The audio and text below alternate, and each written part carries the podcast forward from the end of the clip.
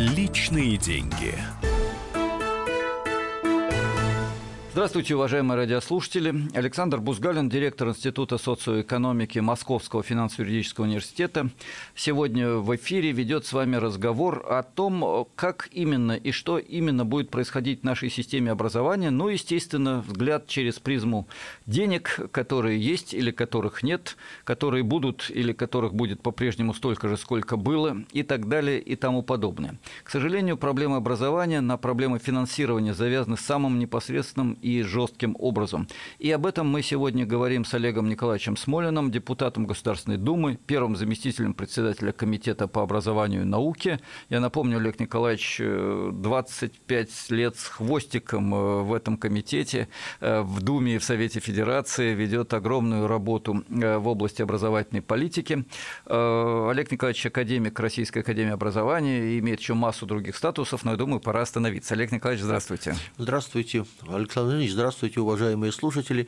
Александр Ильич, вы решили перечислить все мои недостатки? Ну, сразу. почти, да. Почти.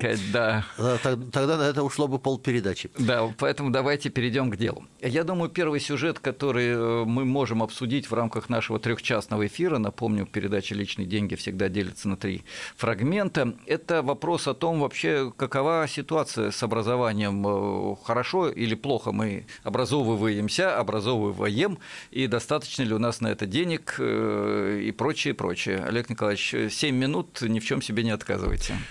Я начну с того, что наши показатели в области образования лучше, чем в большинстве других областей. Хотя мы ситуацией недовольны. Я напомню, что... А также в области план... Э, балета мы впереди планеты всей. Да, да кстати, Это не могу, советская шутка. Не могу не заметить, что Юрий Висбор Э, в буквальном смысле с гордостью говорил про то, что в области балета мы впереди планеты всей. Да, да, это если взять контекст этой песни, да. то там э, именно выражена именно гордость. Да? Потом залили это все шампанским. Я, он, меня, он меня спросил, ты кто таков? Я говорю, наследник африканский, а я говорю, технолог Петухов. Вот я и делаю ракеты, перекрываю Енисей, и даже в области балета я впереди планеты всей. Причастность к стране. Как да. положено э, советскому интеллигенту, Юрий Висбор скрывал гордость за легкой иронией. Однако, да. вернемся. Да. Образование. К образованию. Россия, 2018 год. Как известно, в указе президента номер 204 от 7 мая ставится задача э, вывести страну в десятку лучших образовательных систем мира – задача, с моей точки зрения, поставлена так, что не очень понятно, какое содержание в нее вкладывать. Объясняю почему. Вот если брать, например, начальную школу, если брать последние измерения международные, которые называются PIRLS, это аббревиатура, сокращение, то мы там просто первые.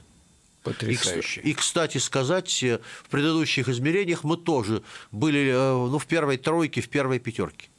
У нас одна из лучших в мире начальных школ, хотя я, например, глядя на, на то, как учится мой внук, мог бы немножечко в этом усомниться. Ну, вы знаете, Далее. у меня тоже, честно говоря, часто возникают сомнения, глядя на самое молодое поколение. Ну, значит, страны. Э, такие, э, такое качество образования в мире.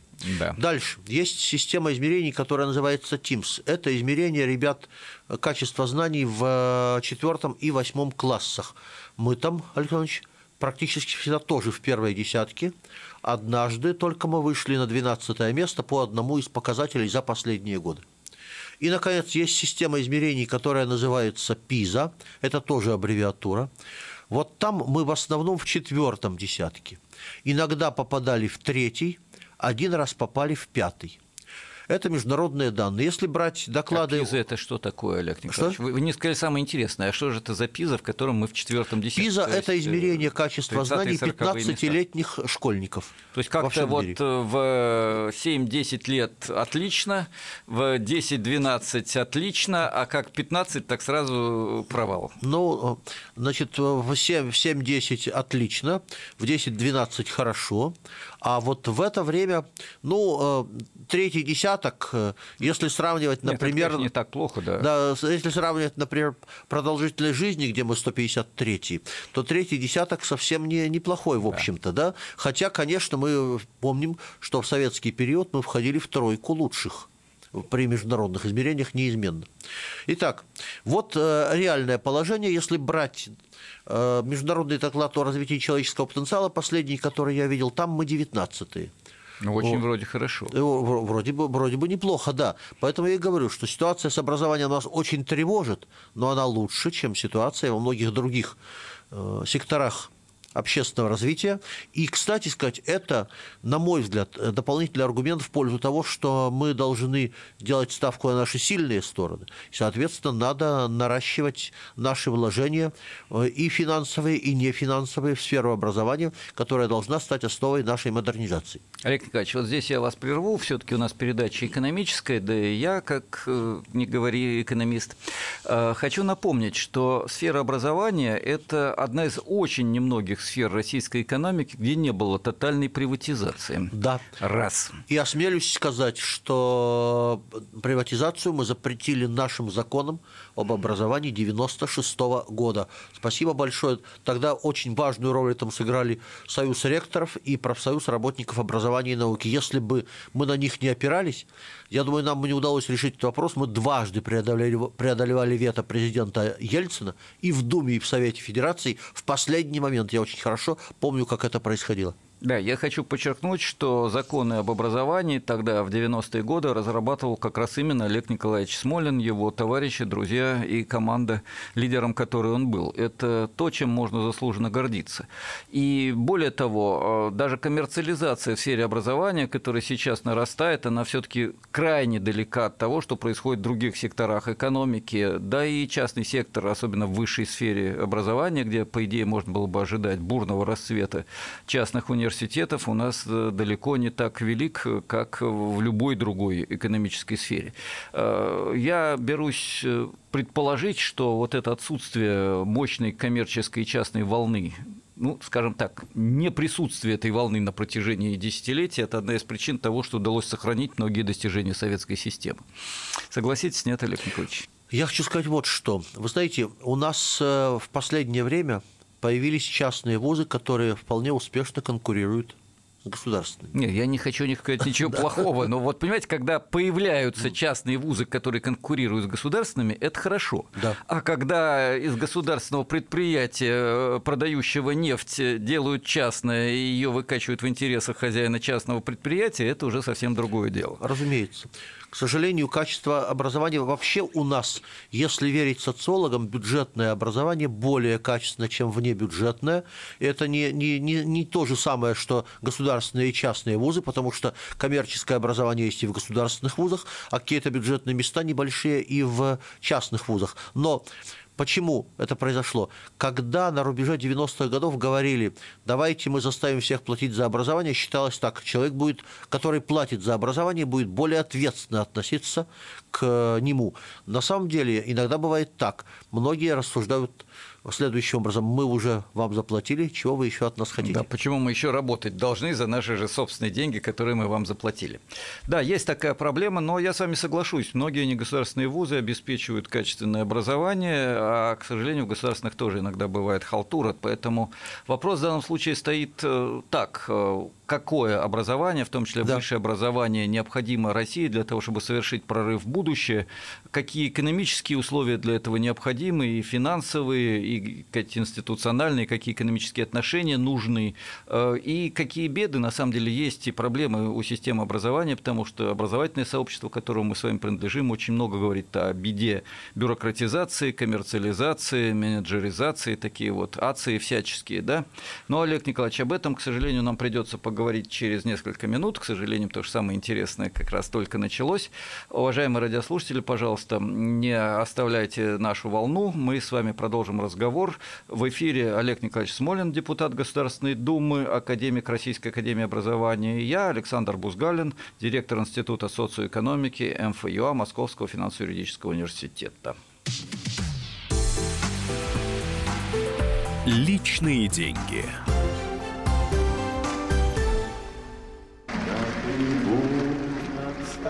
Прекращаю свою деятельность на посту президента СССР. А на небе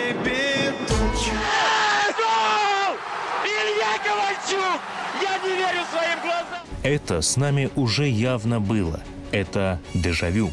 Воспоминания о прошлом, о том, что было в детстве и молодости, то, что мы бережно храним в памяти. Программу «Дежавю» слушайте по будням с 11 вечера по московскому времени.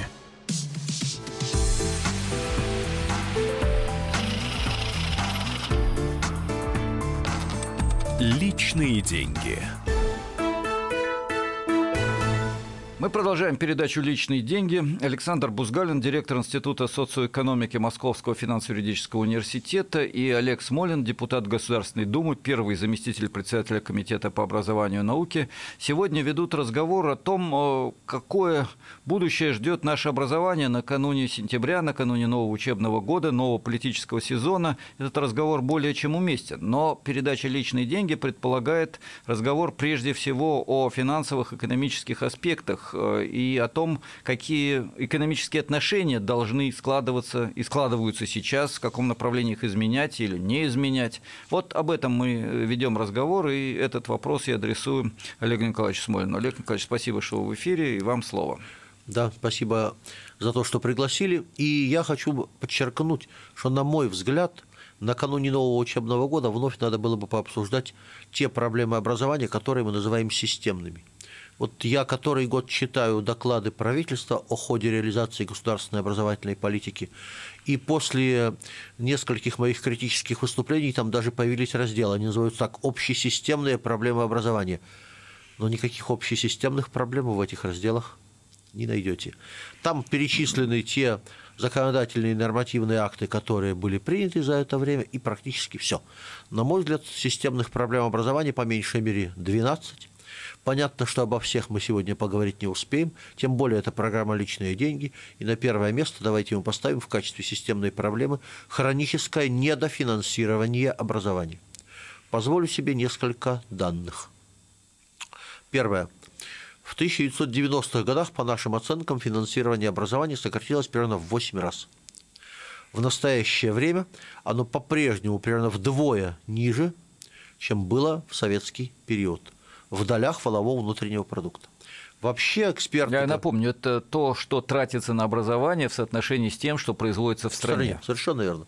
Вообще считается, что для модернизации страны нужно тратить на образование не меньше 7% от валового внутреннего продукта. Так, кстати, было и в Советском Союзе, и в тех странах, которые переживали экономические чудеса. Ну, там Будь... было 10 скорее, чем 7. Значит, 10 было у нас в 50-е годы. По данным Мирового банка, в 70-м году было 7. Ну, ну да, в 70-м да, году и технический прогресс у нас стал затухать. Да, Недаром да, период да, назвали застоем. А в 50-е да. мы рванули космос, атом, э, наукограды, э, да и поэзия совершенно, в дворцах спорта. Совершенно верно. Вот, а что сейчас? Смотрим на данные Высшей школы экономики – да, Напомню, это... Высшая школа экономики – это университет, который работает в тесном контакте с правительством, ну и в целом Считай, квалифицируется как неолиберальный. Лидером, такой. да, неолиберального направления в политике, в том числе образовательной. Поэтому я с коллегами из Вышки нахожусь в состоянии постоянной, так скажем, мягко-творческой дискуссии. Да, это очень мягко сказано. Да. да. А, итак, данные Высшей школы экономики. А, в данном случае это существенно, то есть они никак не э, сгущают краски, я да, уверен. И не любят советскую систему, да. я бы сказал сказал так. 2006 год 3,9%, то есть вдвое меньше, чем было в 70-м году. 2015 год 3,6% от валового внутреннего продукта. В 16-17 годах, соответственно, расходы на образование в реальных деньгах сокращались. Они чуть-чуть росли в номинале, но медленнее, чем росли цены. 2018 год чуть-чуть улучшилась ситуация с финансированием образования. Все-таки это год, когда надо было отчитаться об исполнении указа президента от 7 мая 2012 года. А теперь внимание. Проектировки правительства на ближайшие годы. Это данные, озвученные на Комитете Государственной Думы по образованию и науке. Предполагается сокращение реальных расходов на образование. То есть предполагается, что они будут чуть-чуть расти, но опять же медленнее инфляции. Вот что мы имеем. Могу повторить то, что жестко говорил в Государственной Думе своим коллегам. Ни одна страна не провела успешной модернизации при таких затратах на образование. Ни одна. Хочется нам верить, конечно, что у нас будет экономическое чудо, но никому это не удавалось.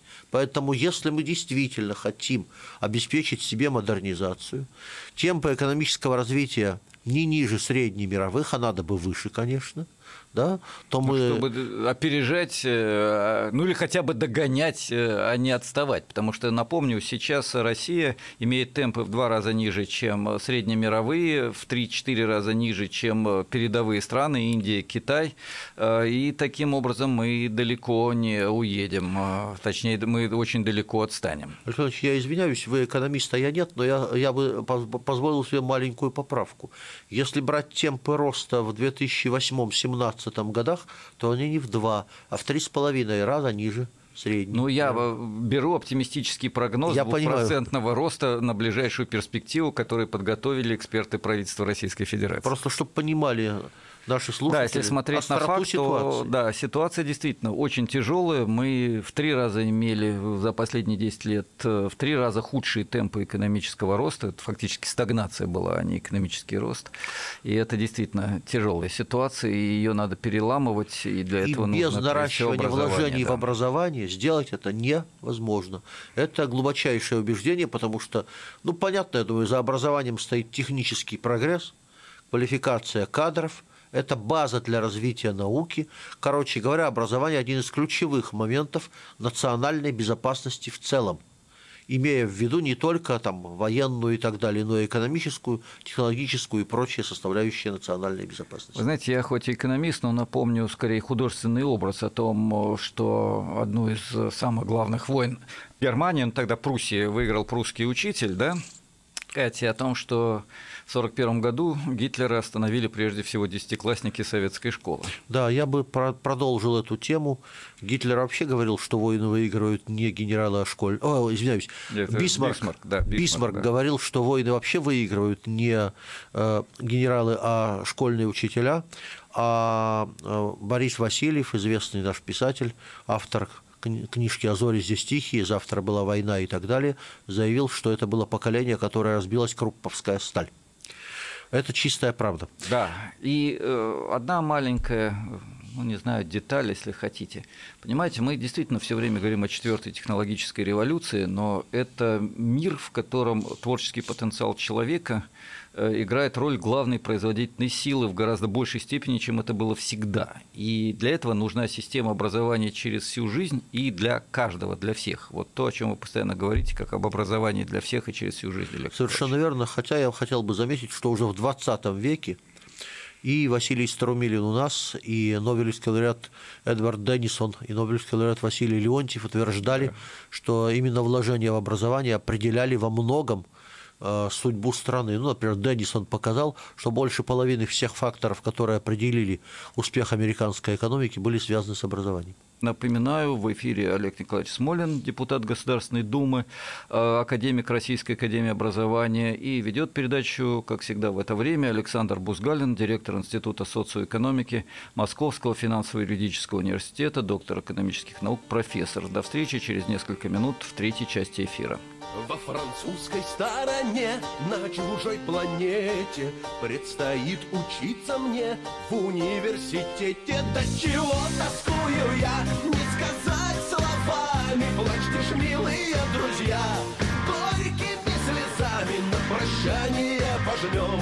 Мы друг другу руки И покинет отчий дом.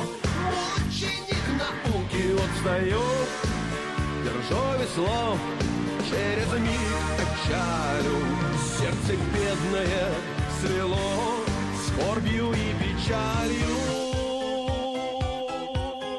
Да, тихо плещется вода Голубая лента. Вспоминайте иногда Вашего студента Много зимы, много лет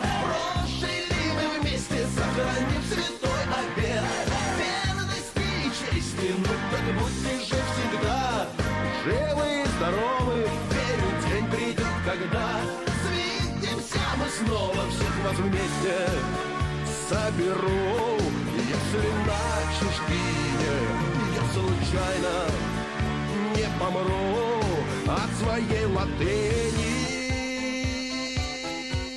еще, если не сведут с ума римляне и греки, сочинившие тома для библиотеки. Если те профессора, что студентов учат, горемыку школяра, насмерть не замучат, если насмерть не убьют, что вряд ли на хмельной пирушке обязательно вернусь. К вам, друзья, подружки. Вот встает, значит, держу весло, через миг качаю, сердце бедное свело скорбью и печалью.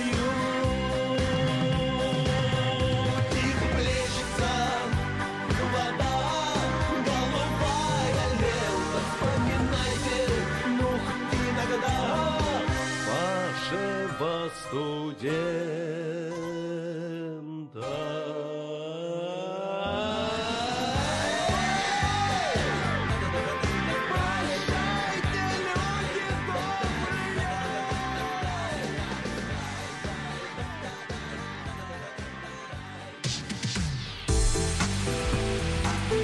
Личные деньги.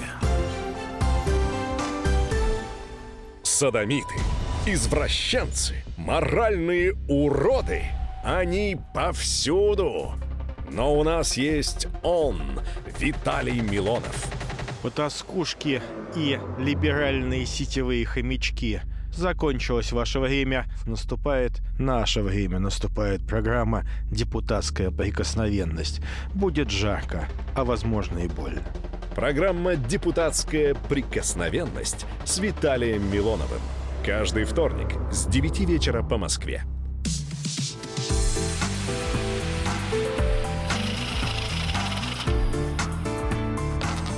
Личные деньги. Мы продолжаем наш разговор.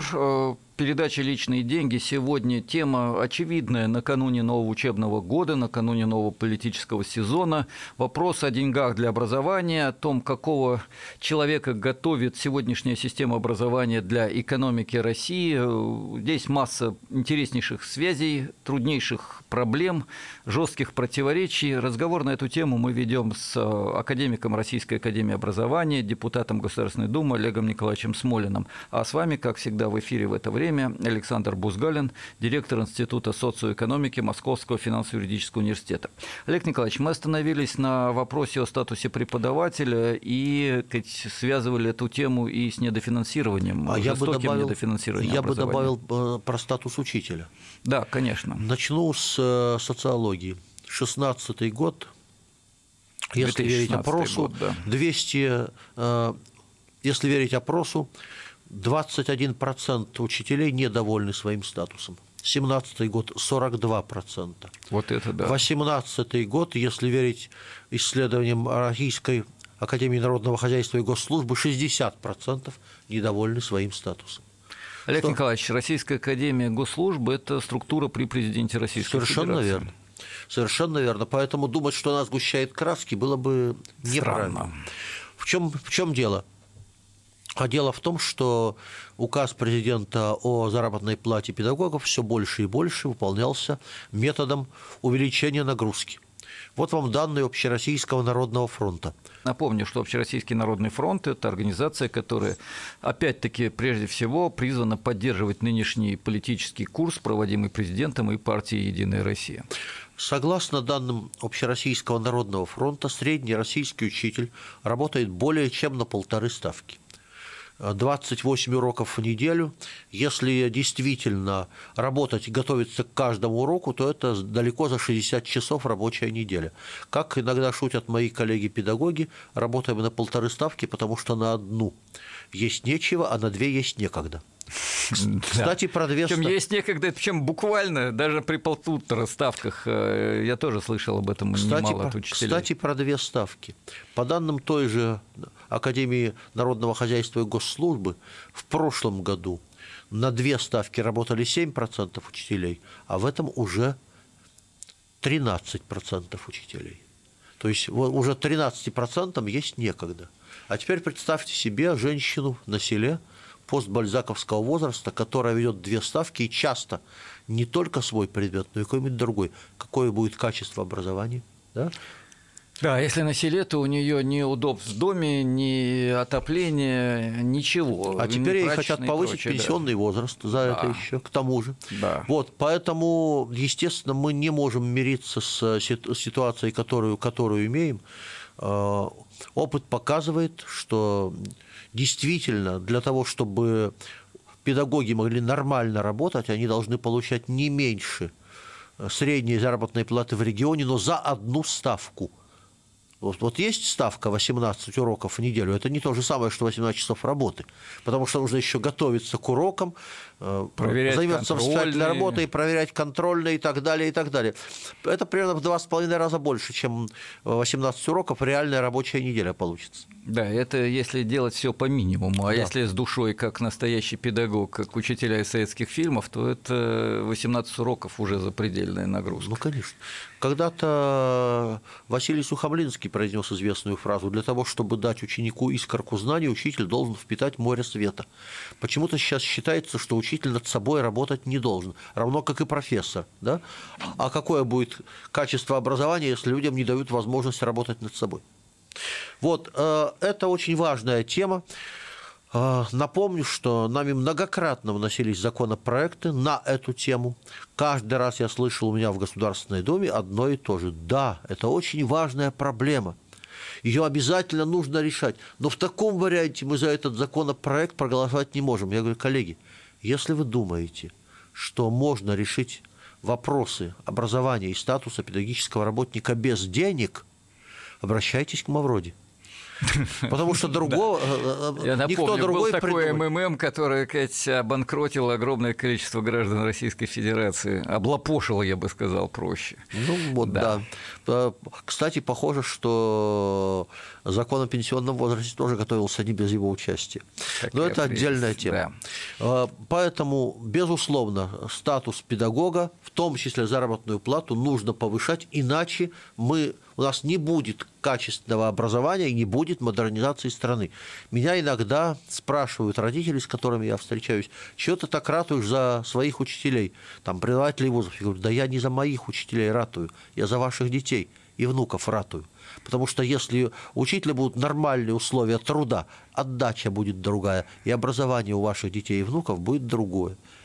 И да, будущее я... у них у страны будет другое. Хочу на секунду только вас перебить. Э, в начале передачи мы сказали, что результаты в э, образовании в начальной школе в России по-прежнему очень высокие. Э, и дальше не очень плохо, хотя чем дальше, тем хуже. Но вот почему и как при таких чудовищных условиях труда российские учителя ухитряются давать отличное образование, во всяком случае, поначалу в школе, это, наверное, интереснейший вопрос. И мне кажется, вот эта огромная инерция и советского опыта, и какой-то внутренней культуры, которая осталась в нашей стране, да и просто человеческий подвиг учителей, единственное объяснение разумное тому, что есть все таки в нашей стране. Без всякого сомнения. И, пользуясь случаем, мы выходим незадолго до 1 сентября. Я хочу поздравить всех наших коллег с наступающим для нас Новым годом, потому что, как и, наверное, все педагоги, я свою жизнь меряю не календарными, а учебными годами. Это правда, да. И ваш покорный слуга делает то же самое. Но, Олег Николаевич, мы договорились, что мы подчеркнем экономические проблемы, и это не только недофинансирование, это еще и прямо связано с, э, как ни странно, именно деньгами и экономикой, тема бюрократизации, менеджеризации образования, когда реально педагог, профессор, да, и ученый вынужден отчитываться исключительно по формальным признакам, о некоторых формальных результатах, заполняя формальные анкеты, работы и получая или не получая в зависимости от этого нормальную заработную плату. Причем решать, сколько получит, э, приходится или наоборот поручается э, бюрократическому чиновнику, который назначается сверху и который сам получает иногда в десятки раз больше, чем рядовой учитель или профессор. Я начну с того, что недавно у меня в моей родной Омской области была на приеме моя бывшая выпускница, теперь директор сельской школы. Но я всегда слушаю людей, которые, что называется, вживую соприкасаются с проблемами, и они мне говорят, Олег Николаевич, я люблю детей, я хочу с ними работать. Мне совершенно некогда работать с детьми. Все время уходит на бумаги, отчеты, совещания. Всякие бюрократические процедуры. Кстати, российский учитель – рекордсмен мира по количеству времени, которое он тратит на эти бюрократические процедуры. Это данные сравнительных международных исследований. Если мы первенством в области начальной школы можем хвалиться, то вот первенством в этой области хвалиться вряд ли можно. Это Но стыдиться это... и стыдиться и стыдиться надо. Но это еще не все. Комитет Госдумы прошлого созыва специально занимался этим вопросом. Я был зам руководителя рабочей группы. Комитет подготовил официальный доклад. Согласно официальному докладу, российское учебное заведение в среднем в год заполняет 300 отчетов по отчетов по 11 700 показателей. 11 тысяч 11 700 показателей. показателей в среднем. 300 отчетов. Причем по многим программам, которые считаются исполненными, но отчитываться по ним по-прежнему приходится. Конечно, комитет даже подготовил специальные рекомендации, неплохие. На сей раз я бы похвалил комитет. И выступая на коллегии Министерства образования и науки, обращаясь к министру Ольге Юрьевне Васильевне, я говорил, Ольга Юрьевна, я понимаю, что вы не министр финансов, и не от вас зависит, зависят деньги на образование, по крайней мере, в главном не от вас. Но если мы сделаем так, чтобы уменьшить бюрократизацию образования, то люди вздохнут с облегчением, скажут нам спасибо. Кстати, Александр Ильич, да, даже бюрократизация тоже далеко не только от Министерства образования и науки зависит. Считается, что на 80% это разного рода надзоры. Мне ректор дружественного вуза в Москве говорит, что его сверх Рособорнадзора проверяют еще 18 контролирующих органов. Да, и, кстати, я уж э, перебью на секунду. Это один из результатов, как это не парадоксально, рыночной экономики, в которой каждый чох для государственной структуры, общественной структуры должен обставляться кучей бумаг, э, потому что постоянно всех подозревают в коррупции, воровстве и так далее. И, к сожалению, не всегда безосновательно. У нас идея правового государства вывернулась как э, идея жутчайшей бюрократизации. Я позволил себе в Государственной Думе однажды такую шутку. В 30-е годы грустно шутили, полстраны сидит, а полстраны ее охраняет. А сейчас у нас полстраны работает, полстраны ее контролирует, причем соотношение явно меняется в сторону контролирующих. Да, это грустная ситуация, и борьба с ней довольно очевидна. Министерство – это орган, который должен помогать школе и университету, э, и не только деньгами, но и методически помогать, содержательно помогать, э, но не мешать и не требовать бесконечные бумаги. Это раз. Два. А что касается самого образовательного учреждения, школы или университета. Я учился в очень обычной советской школе, и у нас было нормальное самоуправление, когда огромное количество организационных вопросов вопросов, начиная от уборки помещения и заканчивая свободным временем, решал совет дружины и комсомольская организация при участии педагогов, а отнюдь не чиновник. И э, то же самое касается многих вопросов. Более того, если мы говорим сегодня об образовательной структуре, то надо помнить, речь идет не о кухарках, которые могут или не могут управлять государством, речь идет о очень квалифицированных людях, которые могут не бюрократически, а демократически управлять школой или университетом. И уж точно... Одна минута, ваш вывод. Мой вывод очень простой. Нам нужно менять философию образования и образовательной политики. Как э, известно, разрухи начинаются в голове. Поэтому я хочу напомнить э, нашим слушателям и педагогам старую, как мир, формулу Яна Амоса Коминского. Она звучит так. Сначала любить, потом учить. Если мы будем придерживаться этой формулы, на всех уровнях власти в том числе, жизнь непременно станет налаживаться. Я думаю, вывод может быть даже более жестким. Резко увеличить финансирование образования – раз, резко сократить бюрократическую нагрузку и развивать самоуправление в образовательных организациях – два, прекратить коммерциализацию подчинения финансовой деятельности, деятельности учителя и профессора – три. Напомню, с вами был Олег Николаевич Смолин, депутат Государственной Думы, академик Российской Академии Образования. Я Александр Бузгалин, директор Института социоэкономики Московского финансово-юридического университета. Мы говорили о деньгах и образовании. Поздравляем вас с наступающим новым учебным годом. Всего доброго. Личные деньги. Главное аналитическое шоу страны. Михаил Зинович Юрьев, Михаил Владимирович Леонтьев, Илья Савельев. Это главтема. Они знают, как надо. Мы несем свою миссию выработать мысль о том, как должно быть. Программа «Глав тема» на радио «Комсомольская правда». Слушайте в прямом эфире каждый четверг с 20.00 по московскому времени.